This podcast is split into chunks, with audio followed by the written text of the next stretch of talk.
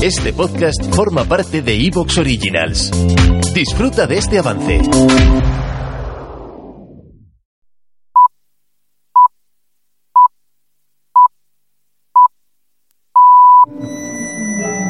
Ya están aquí.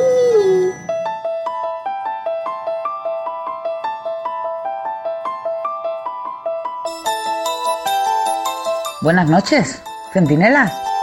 Último jueves de agosto, último día ya de este mes, que nos ha reventado los termómetros. Venga, a hacer puñetas ya el verano.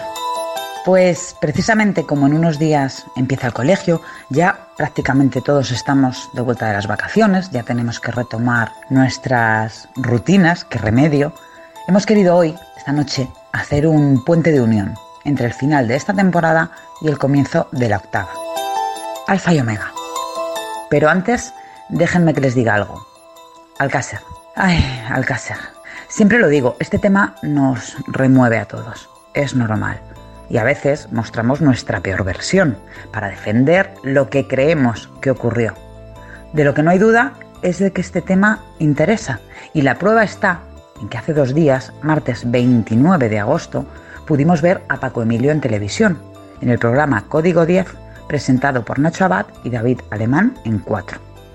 Dedicaron parte del programa a este tema y en palabras de Paco Emilio, ha sido culpa vuestra, del centinela del misterio. Pues mira, si el trabajo que nos ha dado el foro y las redes sociales ha servido para que Alcácer vuelva a la pequeña pantalla, entonces ha merecido la pena. Porque solo si levantamos la alfombra sale el polvo. Quizá nuestra manera de divulgar, de informar, que no es mejor ni peor, sino diferente, llega más lejos de lo que nosotros mismos pensamos. Dicho esto, Paco Emilio no ha roto su silencio hace dos días en esta cadena, como se ha dicho. Paco Emilio ha estado cinco horas en el Centinela del Misterio hace menos de un mes. Y lo dije en ese momento, nos dejó un titular brutal. La teoría de la conspiración la creamos nosotros y Paco Emilio ha pisado en muchas ocasiones el rincón del disidente. Es que esta cadena es la misma que aseguró que Risto Mejide era la primera persona que entrevistaba en España a Santina, madre de Mario Biondo. Falso. El primer periodista que lo hizo fue Carlos Bustos. En fin, datos erróneos aparte, ojalá haya novedades, ojalá algún día sepamos la verdad de lo que pueden estar seguros es de que el centinela del misterio estará ahí para contárselo a todos ustedes. Caiga quien caiga. Volviendo a lo que hoy nos atañe, a ver, vamos a empezar con nuevos programas, con nuevos contenidos la semana que viene, en septiembre. Vamos a hacerlo dentro de un orden. Por eso, en unos minutos vais a escuchar un programa que tiene ya seis años. Y hemos elegido precisamente este episodio del Centinela del Misterio por dos motivos. Primero, por petición popular. Ya saben que ustedes piden y nosotros en la medida de lo posible intentamos cumplir sus deseos. Es un programa que estaba en Canal Misterios, en Radio Enlace y en Área FM y a muchos de ustedes les costaba encontrarlo. Pues aquí lo tienen. Fue muy polémico en su día y nos han hecho saber que les gustaría volver a oírlo. Y enlazo esto con el segundo motivo. Porque hay programas, queridos centinelas, que si se escuchan pasados unos años pueden ser reveladores. Proféticos incluso. Ya verán por qué lo digo. Conspiraciones químico-alimentarias. Si ya de por sí nos llama la atención, que es que parece que nos atrae, ¿no?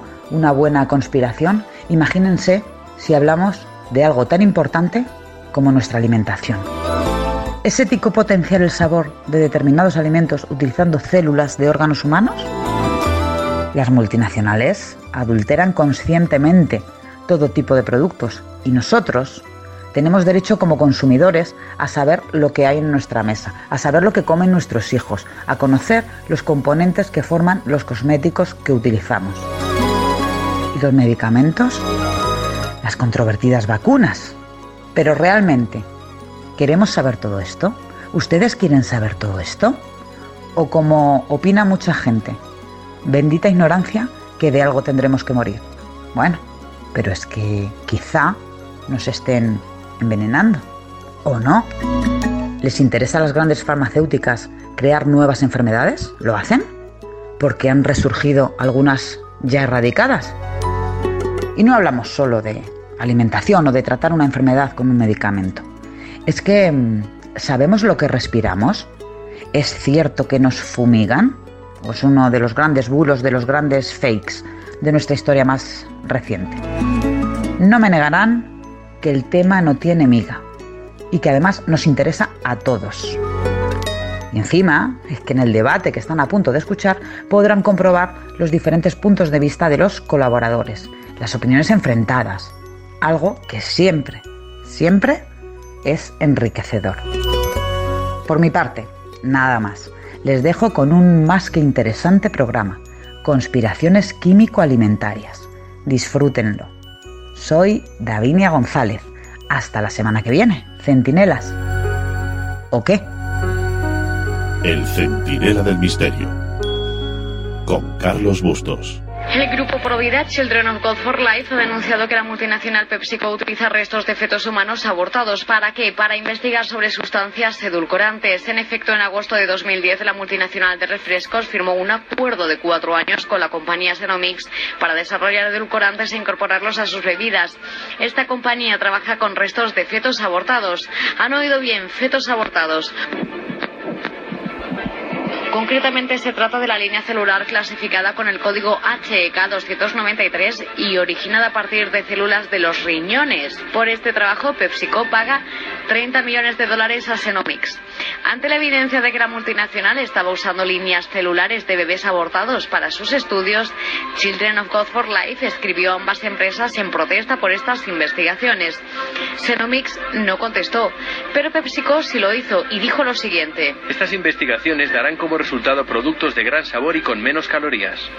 Ante esta situación, uno de los accionistas de PepsiCo presentó a su vez una resolución para que la compañía suprimiera esta práctica y llevó su escrito ante la junta directiva de la multinacional. Hasta el momento no hay respuesta formal de la empresa. La industria alimentaria no es la única que usa fetos abortados. Hay laboratorios farmacéuticos que los usan para elaborar vacunas. Merck Co en Estados Unidos, Sanofi Pasteur en Francia, GlaxoSmithKline en Bélgica. En realidad estamos alimentando una especie de canibalismo industrial a gran escala.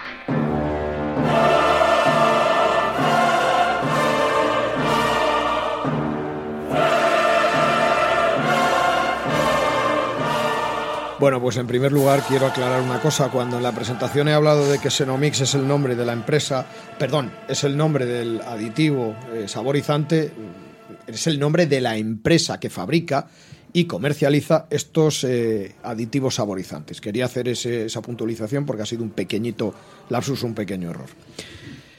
Y continúo. Quiero dar las gracias eh, y quiero dar las gracias de verdad a José Javier Esparza por la cesión de esta pequeña avanzadilla y por supuesto a la gente de Intereconomía porque creo que es bastante interesante. Nos la han prestado y creo que, sinceramente, eh, aparte de ser realmente repugnante lo que hemos oído en esa avanzadilla, lo que es cierto es que nos pone muy bien en el camino. Y a ver cómo, ya que seguimos con temas gastronómicos, por consímiles gastronómicos, a ver cómo se nos queda el cuerpo después de engullir estas dos horas de radio. Pero lo que sí me llama la atención es que esto es legal. Mercedes Valdeón, buenas noches. Buenas noches, Centinela. ¿Cuánto de frecuente es esto? Y es verdad, es que esto es legal. Fetos abortados para a través de sus riñones esta empresa, Senomix, fabricar saborizantes, aditivos para la industria alimentaria, potenciadores del sabor, etcétera, etcétera, etcétera. Sí, que es una realidad, es una realidad, es una línea de investigación que ha comercializado con mayor éxito que otras industrias que también han hecho experimentos con ello por parte de Senomix, que alcanzó contratos millonarios con algunas firmas pues de mucho prestigio, no solo Nestlé y no solo PepsiCo, sino también Cadbury's, eh, Kraft, mm, en fin, y otra serie de marcas que dependen de esas distribuidoras. Y luego, legal es porque además, en cuanto a lo que se trata con, digamos, eh, viabilidad de qué hacer con los restos abortivos, no hay una ley específica. Por lo tanto, en todo caso sería alegal, pero nunca ilegal. Y es bastante más frecuente de lo que creemos, porque aunque Senomix lo que utiliza es el cultivo de las EC 293, que son las células renales tomadas de un feto provocado en Holanda en los años 70, y por lo tanto lo que han ido ha sido cultivando, cultivando, cultivando otra serie de empresas de tipo industrial para cualquier otro fin, es decir, no solo el alimentario, sino también, por ejemplo, el de las vacunas, han seguido haciendo ensayos y pruebas, no con la línea de estas. Eh, eh, ¿Te está gustando lo que escuchas? Este podcast forma parte de Evox Originals y puedes escucharlo completo y gratis desde la aplicación de Evox. Instálala desde tu store y suscríbete a él para no perderte ningún episodio.